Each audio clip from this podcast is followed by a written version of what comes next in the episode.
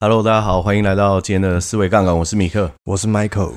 我们延续上个礼拜聊到其中一个话题，今天要跟大家分享嗯分享一本很重要的书，叫做《刻意练习》。嗯，可以练习。而且今天不只要跟大家分享书里面的内容，也要跟大家分享我认为我在书中看到刻意练习四个的方法，嗯，还有三个很常见的误区。没错。因为如果我可以把这些方法掌握，又可以把误区排除的话，嗯我相信每一个人都可以成为刻意练习的高手。嗯，标杆。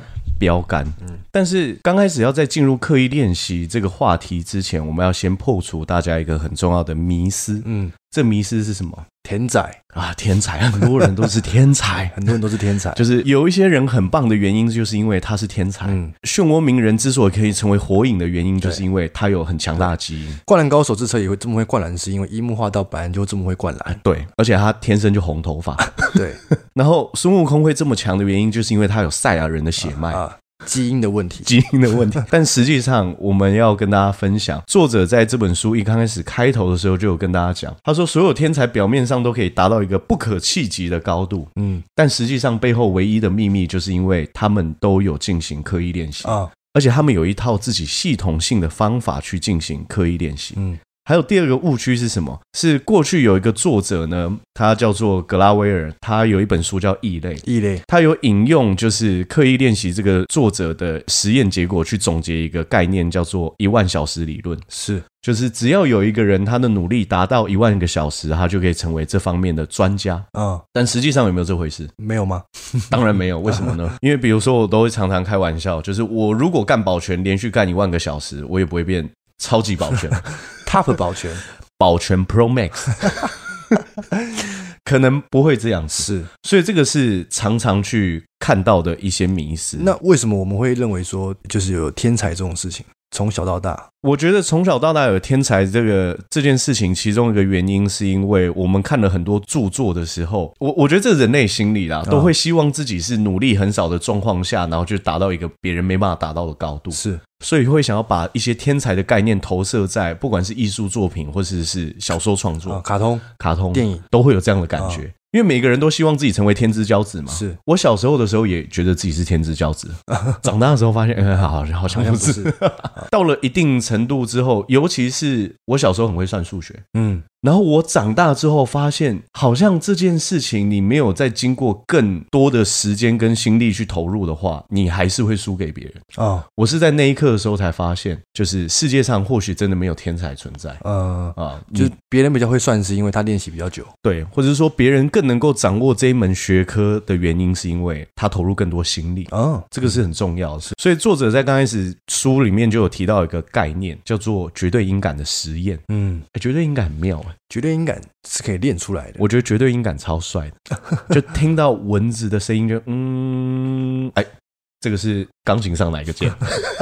我真的就遇过有一个人是这样子欸、真的吗？因为他从小就学音乐，嗯然后他们在大学考试的时候都要考那个音感，嗯，然后他说任何一个声音他都可以辨识他大概在哪一个音他可阶以上。按出来。啊啊，超级强的，就是已经不是单纯的音乐，嗯它是很多声音的音调，他都可以知道那嗯个声音在哪。是，可是为什么过去大家会觉得绝对音感是一个天分？因为根据实验来说，平均每一万个人里面只会有一个人有绝对音感，就是这样万中选一啦。这个数据怎么来的？这个数据是统计来的，这个是书、啊那个作者提供的数据。他说每万人只有一人可以发展出绝对音感。啊，可是日本有一个心理学家就做了一个实验哦，嗯，这个心理学家叫什么？叫做神原才子。他召集了二十四个两岁到六岁的小孩哦，嗯，是小朋友哦、嗯那这个小朋友经过好几个月的训练，那课程的目的就是要让小孩可以去辨别这些声音嘛。对，结果呢，后来每一个学生都发展出了绝绝对对音音感感。哦，啊、所以代表说。这次有方法可以做到的。这是有方法可以做到的嗯所有我们原本想到天才可以达到不可企及的境界，竟然都是可以透过刻意练习做到去完成的。嗯我觉得这个就是了不起的地方。哦所以天分这件东西到底存不存在？可能不存在在。 但是有一个天赋其实是每一个人类都有的。嗯这个天赋是什么？这个天赋就是人的大脑跟身体都有极强的适应力，嗯，所以我们常常讲，就是你的神经系统需要适应嘛。对，好，所以每一个人都有这样的适应力，只是佼佼者更善于运用这样子的天分而已。所以天才是比较会运用适应力而已，是吗？对，天才就是更能够掌握方法，啊，然后跟更清楚知道我的大脑是有适应力的人是，啊。然后专注的去做，我觉得这个对我自己来说也是一个了不起的发现。我觉得跟这本书相见恨晚，相信很晚，因为我最近阅读的书量又比过去更多，是然后就深深体会查理蒙格讲那一句话，就是啊，人老得太快，聪明得太慢啊啊。哎，如果这本书是小时候就给我看见的话小时候不一定看得懂啊，啊，也是对啊，因为没有这样的动机，想要变得更强嘛。啊啊，我觉得这个永远都是最好的时间点。是不过有时候还是觉得，希望能够更快掌握这些知识，所以只好录音跟大家分享。所以天分这些东西实际上是不存在的，嗯，因为每一个人都经过刻意练习就可以去达成，每一个人都有一个天赋叫做适应能力，对然后你就可以去训练跟创造过去不存在的技能。对，那你去创造这些过去不存在的技能的时候，别人就会以为你是天才，所以我们常讲，就是台上十分钟，台下十年功嘛。嗯意思就是，很多时候你在拿出很完美的表现，看起来很轻松的时候，你过去都付出了很多不轻松的努力是，那个是别人没有办法去看见跟体会的。那这本书有没有说刻意练习的时间长短要怎么去规划？他没有说时间长短要如何规划，可是他又举几个例子，就是有一些人他是不需要经过一万个小时，他也可以成为这个领域里面非常顶尖的人。啊，为什么？因为他掌握了一些方法，或者是说有一些领域它的发展并不像音乐或是乐器一样，嗯很多人都已经投入很多时间了。对，他在这个领域其实只要投入一点点时间，他就已经可以成为这个领域的天才了。啊，他举一个例子，他自己做一个实验，做记忆力的实验。他做这个记忆力的实验你，说记忆力的天才吗？对记忆力的天才、啊超夸张的，就是他一秒念一个数字，嗯就这样，比如说一三八十，然后他这样一秒念一个，啊，他让这个人记住这个随机排列的数字，可能吗？可能吗？ 一个人平常能够去完成的平均值就是九个，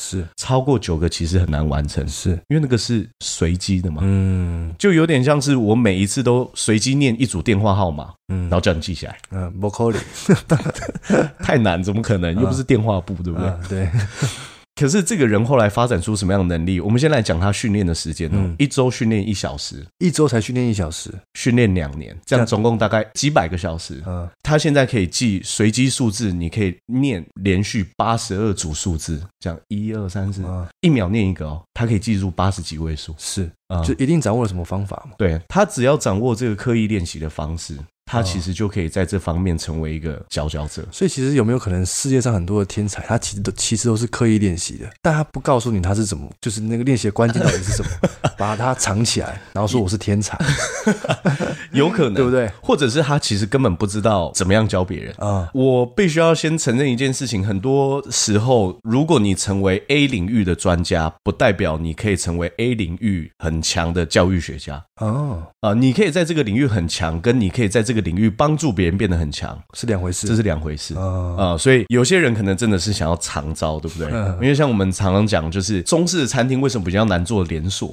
嗯因为它很难标准化，然后有些人会长招，呃，然后最后就会造成它很难变可复制的品东西。质会不一样，对，品质会变不一样。那品质不稳定，其实就是质量不稳定。嗯对。那就会很难去复制。嗯那其实西方全部很多概念都是有步骤化、嗯有流程化，嗯你是可以去学习，嗯跟模仿。对，我觉得这个是一个很重要的概念。嗯所以我们就来讲，如果说世界上有刻意练习的话，一定有它的反面存在嘛？反面是什么意思？反面叫学会就好，学会就好就是我只要我只要达到这个诶正常的水平就可以了，啊，就会就好会就好。啊，举例来说，我打篮球就有这种感 觉，会运球会投篮就好，哎会运球、会投 篮、对不对会传球看到人没有投进抢篮 板，会跳，对对对对，会盖火锅， 会盖火锅就好了知。道规则，对，可是我没有进行，比如说我要怎么样可以运球运得更好，然后去突破别人防守的练习，嗯没有。我要怎么样连续在罚球线上，然后都可以有很高命中率的这种连续执行的练习，或者是用一个可量化的方式去计算我自己投篮的命中率，嗯，全部都没有，没有，因为只是娱乐嘛，因为只是娱乐，这个叫做学会就好。啊，学会就好，绝大部分的人，他们要达到刻意练习的水平，其实刚开始都要有一个强烈的动机。我认为这个是一个很重要的事。嗯所以作者在书中里面就举一个例子，他说，大部分学网球的人都这么学：买了球拍，买了装备，然后开始请教练、嗯对学，学到什么 程度？你会发球了，别人打球过来，你会打得回去嗯，我也会反拍了。够了，差不多就停球了。拍可以卖掉。 没有，应该说从那一刻开始，他所有的练习都不是刻意练习，因为他就会进入到打比赛嘛，开心好玩就好。哦，如果你在于你的领域只达到一个开心就好的境境界的话，你是完全没有办法突破到顶尖的程度。所以大部分人工作是不是都是这样？对啊，反正会就好了会就好了，我也不追求卓越啊，啊，反正这样就好了。这样就好了。对，我觉得这样子的想法出现，不是说这个人很懒散，或是有什么样子的问题，而是是他没有理解到，原来想要变得更突破到一个瓶颈期之后，你不是只要付出时间就可以了，嗯，你还要掌握到方法。方法，嗯，因为你没有方法，其实是很难突破的。嗯就像是如果你永远从高雄去台北，你都骑脚踏车，啊，那你要突破这个速度极限很难对。啊，光想没有用啊，我要突破，那怎么做？哎，嗯，不知道不知道，对不对？这 我想要突破，对不对？哎对那那就变心灵鸡汤了嘛。啊，对他就说什么，很多人买了教练课，但是开始进入球场的时候，打网球的时候，有一种球是很难回击的，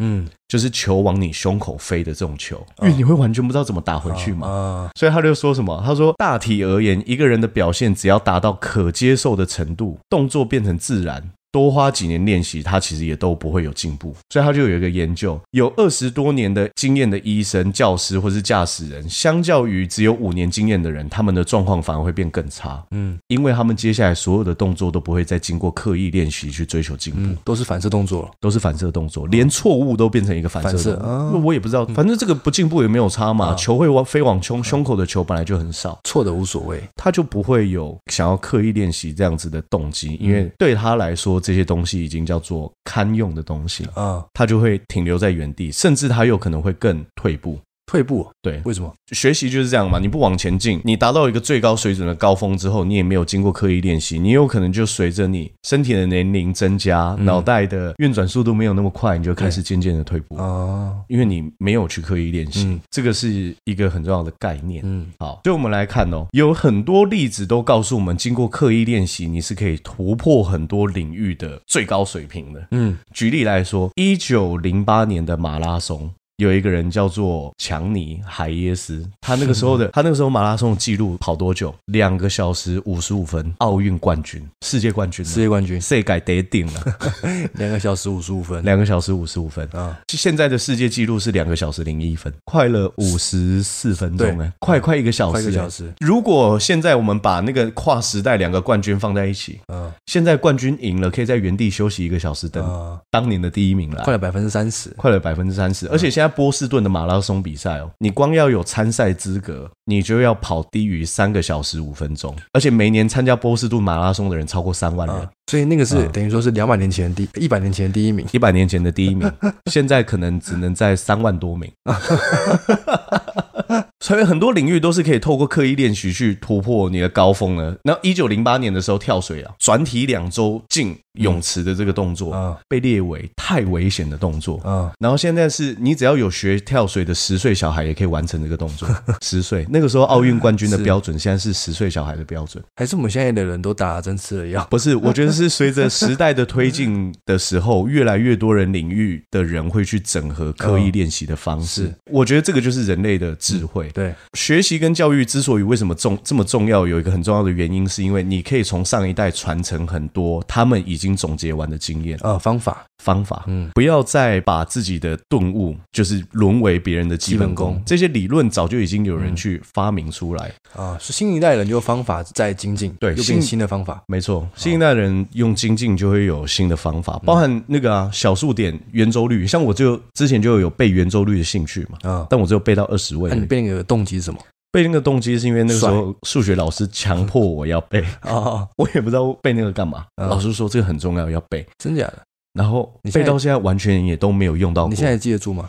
我现在还记得住啊，我只知道三点一四一五九二六，然后嘞，三点一四一五九二六五三五八九七九三二三八四六。你还记得住？ 我还记可是那时候老师就说：“喂、要背这个。”然后我想要背这个要干嘛？嗯后来发现了，嗯，可以 d 可以对，也没有什么其他特别的意义。是那你知道现在小数点圆周率可以背到几位吗？一九七三年的时候可以背到小数点后五百位，五百位二零一五年的时候，有人小数点，他可以背圆周率背到小数点后七万位，屁啦！这是世界纪录，真的真。的，他怎么背？他一天背得完 吗？他就一直在那边念念你这念念边，念这边念，那谁知道他正正确还是 错？因为有人有人一定会在旁边帮他做记录啊。就是现在目前可被记录最高的是小数点后七万位，有人声称他可以背到十万位，但不确定，这是哦不晓得。但七万位不是知确定的道，七万位是确定的真，的假的啊？很夸张哦太。太 夸张，虽然我也不知道做这件事情的意意义是是什么啊？可是我觉得有时候要探讨这么深的话，也、对不对？没有那个乐趣，所以我们要跟大家讲，有这些超凡的记录其实不神秘、啊，哦，不神秘，它就是掌握刻意练习的方式。是所以，我们今天要来跟大家分享一下，在刻意练习到底有什么样子的方法？嗯那我们常见的误区又有哪一些？嗯其实我们刚刚有跟大家讲过嘛，刻意练习的反面就是天真练习法，嗯，或者是说啊，我达到这样子就好。会就好，那天真练习法是什么？就是我反复做一件事情，我就希望这样子的重复可以带来进步。不一样的结果。就举例来说，如果我今天在跑步上面遇到瓶颈，嗯然后我就是一直跑步，一直跑步，一直跑步，嗯，但是这件事情可能就没有办法为我带来进步。你对可能要换一个方式，对比如说我没有办法跑得更快的原因，是因为我的肌肉的爆发力不够好，哦所以我要做爆发力训练。是这个可能就是另外一个尝试可以去突破的路径。对，因为尤其是你在遇到瓶颈的时候，你反复的练习，很多时候其实并不能帮助你去突破这个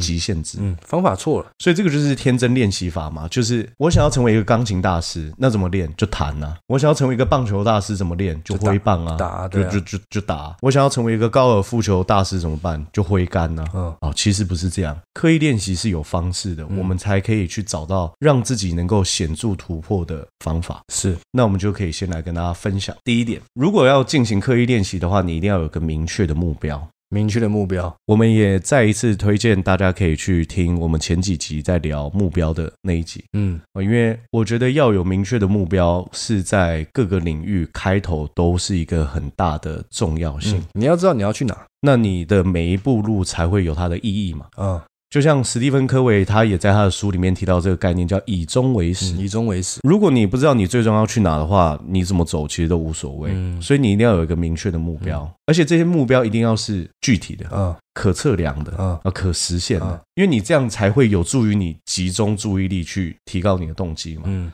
比如说，我跑步的速度要从完成这段距离的时间要从一分三十秒进步到一分二十八秒，这种就是可被测量的。嗯那它是可以去有效达成你的动机的。嗯嗯那如果你说我我想要讲课，我的目标是讲得更好，什么是更好靠背对啊， 什么什么什么叫更好，对不对？妈妈说更好就叫更好嘛。 啊？对对对，所以它要是一个可测量。啊那第二个是什么？第二个是要专注，选择一个具体的技能或是领域进行练习。你的你，而且你一定要集中注意力，并且不断重复，以达到专业的水平。这个过程是不是会比较枯燥乏味？这个过程是枯燥乏味是的，枯燥乏味的。是枯燥。我认为是。是比如说，像之前在练吉他的时候，嗯你要按一个和弦，嗯或者或者是你在和弦之之间要转换，对，你会觉得很烦啊，就是啊这个 C，然后要换成 A，然后你就嗯手觉得手卡住手卡住，啊，然后又痛，对不对？因为嗯刚开始练吉他的时候长茧，然后觉得说啊这个茧长在手指头前啊面，好糗哦，那些手指耗损。 手指耗损，啊觉得枯燥乏味。我觉得这个都是有可能，所以为什么刚开始你一定要有一个明确的目标跟强烈的动机？那这个专注要多久？因为毕竟过程是很枯燥乏味的，应该是在过程当中要专注。过程当中要专注。我觉得时间长短取决于这个技能上面的要求，嗯，但重点是在过程当中要保持专注，心无旁骛那种。心无旁骛。你应该要很投入的在你享受投入在那个时刻。其实，在很多书籍跟概念里面都有人提到，如果你没有办法享受你现在的过程，是因为你还不够投入，那如果我在投入的过程当中，我发现我有一点阿杂，就觉觉得得很啊烦。烦，哇，这个我就不晓得。如果觉得很烦、很阿杂的话，或许你今天休息一下也是不错。 但这个我不确定嗯啊。但是实际上，我认为这个也是冥想对我的帮助，就是对嗯我烦归烦，但是我还是能够把我自己该做的事情做完。是，这个就是两个系统运作的能力，嗯有点像是如果我今天坐在这边看电视，嗯旁边有一个小孩蹦蹦跳跳，啊，对，蹦蹦跳跳是他的事，我也觉得这个很烦，但是这个不影响我享受电视里面的内容。但有些人就会被影响，哦嗯我觉得这个就是区分开来的感觉。我弹吉他在练琴的时候觉得很烦，但是我也想要继续练习下去。嗯其实你到一定的程度，你会发现这是互不影响。的。哦，你会阿展，你会觉得枯燥，但是你还是会专注，对啊，可可以去是控制，是不是？可是我认为这个真的是需要透过大量的练习跟实践，你才可以掌握到这样子的感觉。啊，没有这个，因为这并不容易。是这是真的。包含我现在在学习新技能的时候，也会遇到这样子的问题跟困难。嗯对对比如说练唱歌的时候，也要很专注嘛。嗯，我的专注力要在舌尖嗯靠近下排牙齿那个地方，嗯可是我常常注意力就会跑掉，因为不够专注。哦这个就是要去透过重复的练习、练习重复的提醒自己，你才可以去达到的一个结果。嗯，所以专注是重要。专注很重要，那第三个叫做意见的回馈，嗯意见的回馈就是你要寻求专业的人士或同行的建议或是反馈，你要了解自己的表现跟发现可以改进的地方，所以你要知道自己是不是下对功夫这件事情很重要，啊，要找个教练的意思，因为很多时候做的是无用功嘛，无用功，无用功就是做这件事情它其实是无效的，嗯这叫做无用做功。啊，那你投入大量的时间，结果你发现你做这些事情都是无效的，嗯，那岂不是很可惜吗？是 专注错地方，专注错地方，嗯所以你一定要去有专业的人士给予你回馈，这件事情非常重要。原因就是因为我们既然要去练习一个技能，嗯，我们是外行这件事情已经是既定的事实了嘛。对，那如果有人是可以给予你一些专业的建议跟引导的话，这是一件很有价值的事。是。那如果有些人他就是没有这样子的人脉，没有这样子的朋友呢，他必须一个人，如果他没有这样的人脉跟资源的话，我觉得要看他练习这个东西能不能透过一些客观的数据去给予自己回馈。是无论什么样子的情况下，有没有教练，有没有人是当你的引领的导师，你都要去找到方法给予自己回馈。嗯因为如果你没有回馈，第一件事情你不知道怎么调整，啊，第二件事情会很没有成就感。是比如说，你的目标是要从呃跑步一分半，我们再举例一次，跑步一分半进力进步到一分二十五秒，对，结果你就是一直跑，你也没有按码表，嗯， 啊，码表也是一种意对见回馈嘛，码表也是一种意见回馈，你没有成就感。